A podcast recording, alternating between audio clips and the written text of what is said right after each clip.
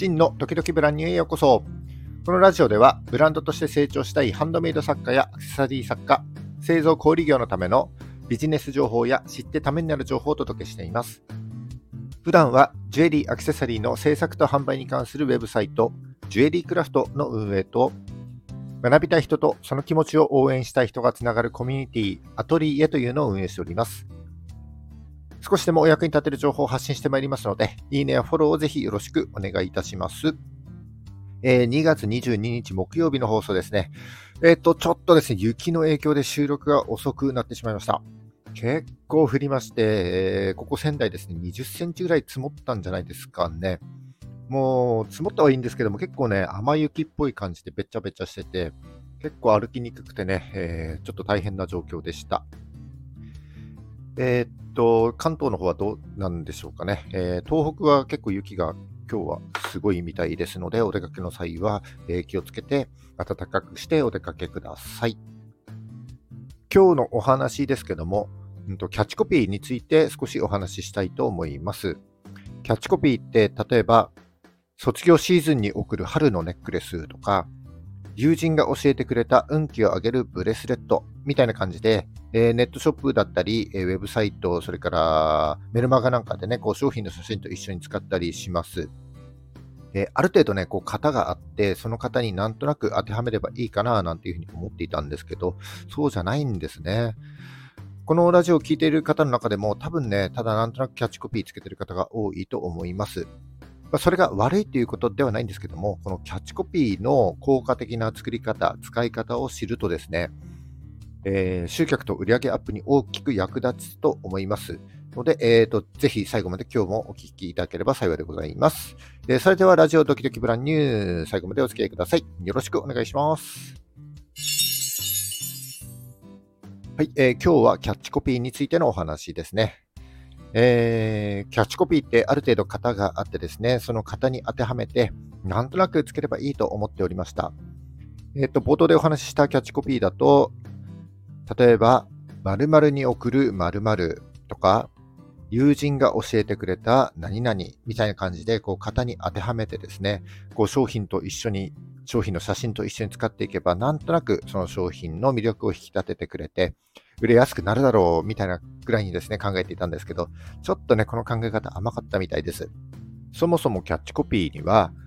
コピーライティング、それからセールスライティングの2つがあって、えー、一言でこうコピーライティングというふうにまとめられがちなんですけど、この2つにはね、明確な違いがあります。しかも、コピーライティングとこのセールスライティングとではですね、必要となるスキルも異なるということになります。そこで今日は、えコピーライティング、セールスライティングの違いについて詳しくお話していきたいなというふうに思っております。え早速本題に入ってまいりますけども、結論から申し上げますと、えー、コピーライティングとセールスライティングの違い、ユーザーに特定の行動を促すかどうかということになります。えー、一つずつこのコピーライティングとセールスライティングについて深掘りしてまいります。えー、まず、コピーライティングです。えー、コピーライティングは、ブランディングやブランド、あるいは商品の認知度アップを目的としていて、え、直接的な行動を求めることは少ないといった特徴があります。でこのコピーライティングによって生まれるのが、えー、先ほど冒頭でご紹介したようなキャッチコピーとかイメージコピーというふうに言われるものになるということです。でこのコピーライティングの特徴をまとめると大きく2つあります。1つ目が直接的な行動を求めない、訴えないということ。二つ目が計測しにくい、結果が測りにくいということになります。え、コピーライティングによって作られるキャッチコピー、イメージコピーというのは、人の記憶に残ったり、え、商品の認知を上げることであって、え、直接今すぐこれを買いましょうとか、え具体的な行動を促さないというのが大きな特徴になります。例えば、ニトリのお値段以上とか、え、ロッテのお口の恋人なんていうのがありますけども、えー、そういったキャッチコピーを聞いて、今すぐにね、こう商品を買いに行くことは思いません。でも、この春のシーズンみたいに、えー、新生活で家具が必要になった時とか、え、バレンタインデーとかホワイトデーの時期にお菓子を買おうなんていうふうに思った時に、えー、ニトリやロッテがその選択肢の一つとしてこう入ってくると、えー、想像できる、連想できるということ、連想できればいいということになります。だから、このキャッチコピーやイメージコピーというのは、直接の行動を促さなくても、ターゲットの記憶に残ればいい、つまりブランディングというのが主な目的になるんだということです。はい。えー、だからですね、このキャッチコピーとかイメージコピー、えー、コピーライティングで作られるこの2つのコピーには、えー、結果が計測しにくいということが挙げられます。お客様の認知度とか、ブランディングの成果というのは、これといった数値で測ることは難しくて目に見えにくいものになります。さらに、えー、コピーライティングで作ったキャッチコピーとかイメージコピーを使って、ウェブサイトだったり、えー、SNS だったり、メルマガだったりということで、こう、同時に使っていた場合は、さらにですね、そのコピーによって結果が出ているのかどうかというのは分かんなくなっちゃいますということですね。ただ、えー、これからご紹介するセールスライティングのように、えー、商品の購入とかサービスの申し込みというのが目的ではないため、えー、理想としている顧客のですね、ターゲット層の記憶に残って、商品が必要となった時に連想してもらうことができれば良い、えー、そういったキャッチコピーやイメージコピーを作るのが、このコピーライティングの大きな特徴だということになります。はい。で、次にセールスライティングですね。セールスライティングは、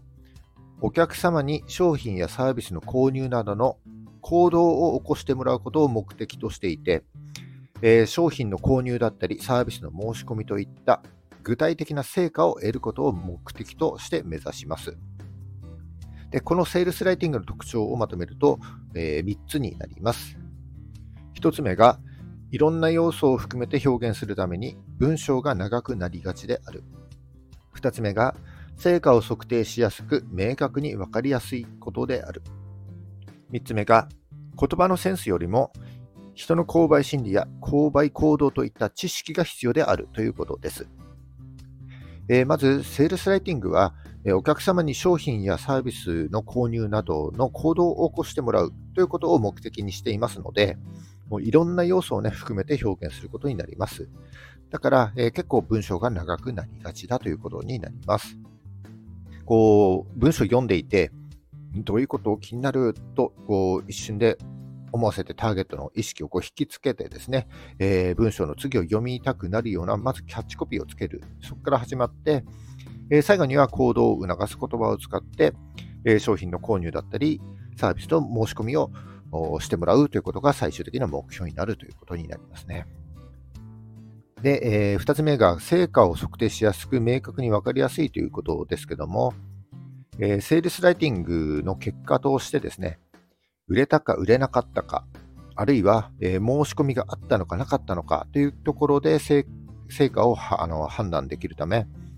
えー、成果としての数値が測りやすいというのが大きな特徴になってきます。これあのインターネットの広告だとさらに分かりやすくなって、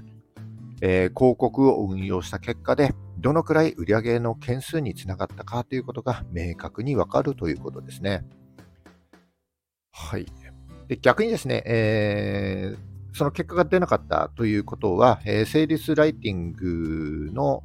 その文章の修正だったり改善がしやすくなるということになりますので、それもですね、えー、明確にわかるセールスライティングの、えー、大きな特徴になるということになると思います。で最後、えー、センスよりも知識が必要ということで、うんとキャッチコピーというふうに聞くとですね、センスや語彙力が必要だと考える方が多くいらっしゃると思いますが、セールスライティングの場合はあまり関係がないということです。えー、セールスライティングはセンスよりも、えー、いかに商品知識やそれからお客様の理解があるかどうか、えー、人の購買心理や購買行動といったものをどれだけ理解しているかといった、えマーケティングの知識があるかどうかというところで差が出てくるということになります。だから、成果の出るセールスライティングをこう書くためには、普段から知識を増やすためのインプットを欠かせないということになりますね。で普段からこういった勉強しておくと非常にセールスライティングを書くときに役に立つということになります。はい、以上ですね、今日は、えー、コピーライティング、セールスライティングの違いについてお話しさせていただきました。えー、まとめると、コピーライティングとセールスライティングの決定的な違いというのは、ユーザーに特定の行動を促すかどうかということでした。コピーライティング、えー、キャッチコピーやイメージコピーを作るコピーライティングは、ブランディングや認知度向上を目的として、直接的な行動を求めることは少ないというのが、このコピーライティングになります。一方、セールスライティングは、えー、買ってもらいたいお客様、ターゲットに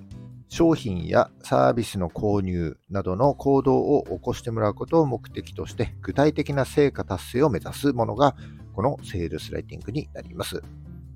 えセールスライティングは成果が明確で、え効果測定が容易なのに対して、コピーライティングの結果は計測しにくい特徴があるということを頭に入れておきましょう。はい、以上今日は、えー、キャッチコピーについて、コピーライティングとセールスライティングの違いについてお話しさせていただきました。